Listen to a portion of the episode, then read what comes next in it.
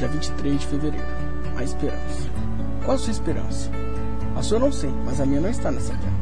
Vamos dizer que ela é complexa e vem de um livro chamado Bíblia. Conhece? Abre lá em Isaías 53. Vai entender. Claro que é essa já se cumpriu. A mais recente se encontra no mesmo livro, mas agora terá que ver em Apocalipse 21. Mas preciso de você para que ela se cumpra. Vai perder uma promessa dessa, bicho? Leitura do dia.